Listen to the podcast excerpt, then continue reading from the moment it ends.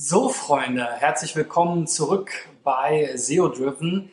Diese Woche geht es um das Thema Affiliate Marketing und heute will ich mir nochmal die Affiliate Software als Alternative zu den Netzwerken vornehmen und äh, deswegen bleibt mal dran.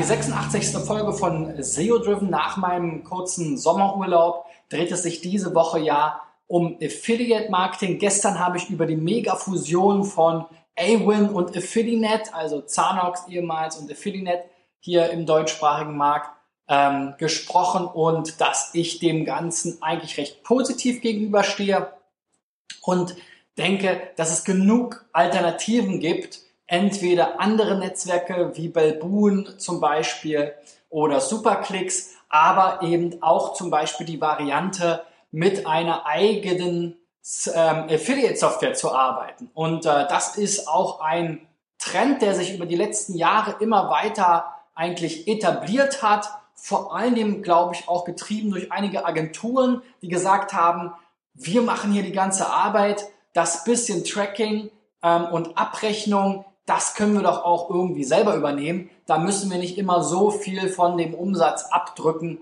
an die Affiliate-Netzwerke. Und damit haben sie grundsätzlich auch ein Stück weit recht. Denn was machen die Affiliate-Netzwerke? Einerseits natürlich erstmal Affiliate-Publisher mit Advertiser oder Merchant zusammenbringen über den Partnerprogrammkatalog. Das ist natürlich eine große Stärke, weil sich einfach viele Website-Betreiber, viele Affiliates und Publisher eben bei Zanox, Affiliate, Belboon, Superclicks und Co. angemeldet haben. Aber das birgt auch ein gewisses Risiko, weil diese Partnerprogramme sind erstmal für jeden offen. Man lässt erstmal alle rein. Man kann natürlich die Bewerbung prüfen, aber man kann im Vorfeld in der Regel nicht hundertprozentig genau sagen, was nun der äh, Partner da machen wird auf seiner Website oder auch, ob das überhaupt mit seiner Website zu tun hat, ob der vielleicht E-Mail-Marketing macht, ob der eine Software hat, ob der Influencer ist oder ob der AdWords bucht. Das will man natürlich ein Stück weit irgendwo kontrollieren. Es gibt verschiedene Partnerprogrammbedingungen, es gibt verschiedene äh, Möglichkeiten, das natürlich entsprechend zu kennzeichnen. Aber wenn man mal ehrlich ist, am Ende des Tages wollen alle für jetzt irgendwo Geld verdienen und am besten da, wo es am leichtesten ist. Und äh, das sind eben in der Regel nicht unbedingt die Sachen, die jetzt die Partnerprogrammbetreiber so ähm, toll finden. Und deswegen ist es immer auch ein bisschen eine Alibi-Prüfung. Ich habe da eben dann eine Werbefläche, eine Website vielleicht, guck mir die an, schau, ob die irgendwie passt zu mir. Ähm, ob dann aber am Ende wirklich die Werbung da erscheint oder nicht, das ist eben auf einem, steht auf einem anderen Blatt Papier. Und dem kann ich natürlich ein bisschen mehr vorweggreifen, wenn ich jetzt vielleicht ein eigenes Partnerprogramm starte, ein sogenanntes Private Program, ein privates Partnerprogramm, das geht auch bei Zanox und so weiter. Da zahle ich dann eben auch für die Nutzung der Software, das ist aber vergleichsweise teuer.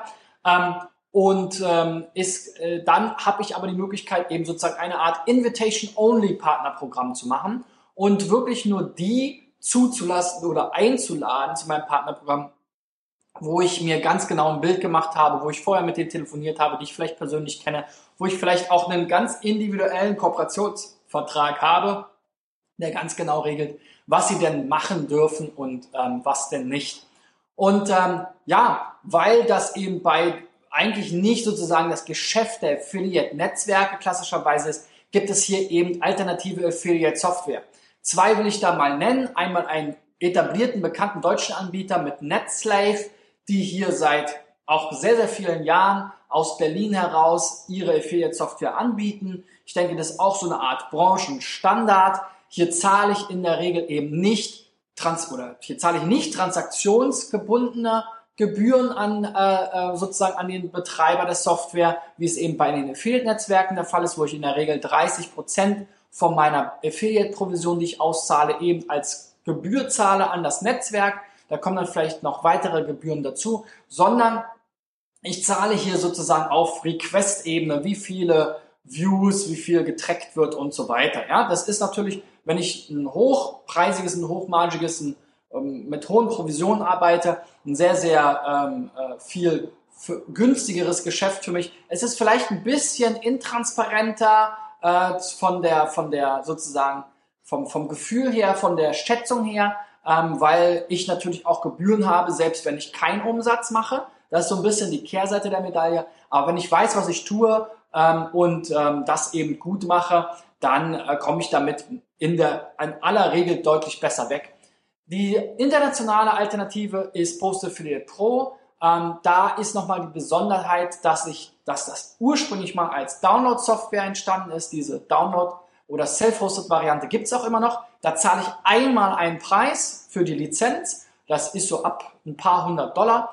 Ähm, das heißt, das kann man sich auch relativ gut leisten. Und dann mache ich eben das Hosting selber auf meinen Servern, habe da sozusagen die Serverkosten ähm, und zahle aber nicht mehr pro Request. Ähm, die Alternative, und da haben sie dann sozusagen auch nachgerüstet, sicherlich auch aufgrund des Wettbewerbs, der das so macht als Software as a Service, die nennen das dann Cloud-Variante. Da zahle ich eben auch wieder sozusagen meine Miete in Form von ähm, äh, ja, Requestgebühr oder Monatsgebühr. Und ähm, das ist sozusagen die, die internationale Alternative. Ich da jetzt gar keinen äh, großen äh, äh, Vergleich machen dieser beiden Software. Mir geht es mehr um das Konzept sozusagen und da nochmal klar zu machen, für wen das geeignet ist und äh, warum das eine gute Alternative sein kann. Gerade jetzt, wo eben vielleicht die beiden großen Netzwerke in Deutschland zusammenwachsen und es da vielleicht erstmal weniger Wettbewerb gibt. Wobei, wie gesagt, da bin ich auch gar nicht so pessimistisch. Ich denke, die anderen Netzwerke stehen da sozusagen Gewehr bei Fuß und werden sicherlich entsprechende Angebote machen. Aber wenn du eben noch mehr kontrollieren willst, was da passiert, wenn du sozusagen das wirklich als Invitation-Only-Programm betreiben willst und natürlich auch ein Stück weit die in der Regel hohen Gebühren der Affiliate-Netzwerke sparen willst, dann ist eben so ein privates Partnerprogramm mit einer eigenen Affiliate-Software ähm, der richtige Weg. Und man muss sagen, tatsächlich, wir haben ja selber mit Ekato, wo wir Preisvergleiche betrieben haben, auch in Zusammenarbeit mit Publishern, auch so eine Affiliate-Software gebaut. Also es ist auch nicht unmöglich. Man muss sich natürlich überlegen, die ganze Cookie-Technologie und so weiter, das entwickelt sich alles weiter.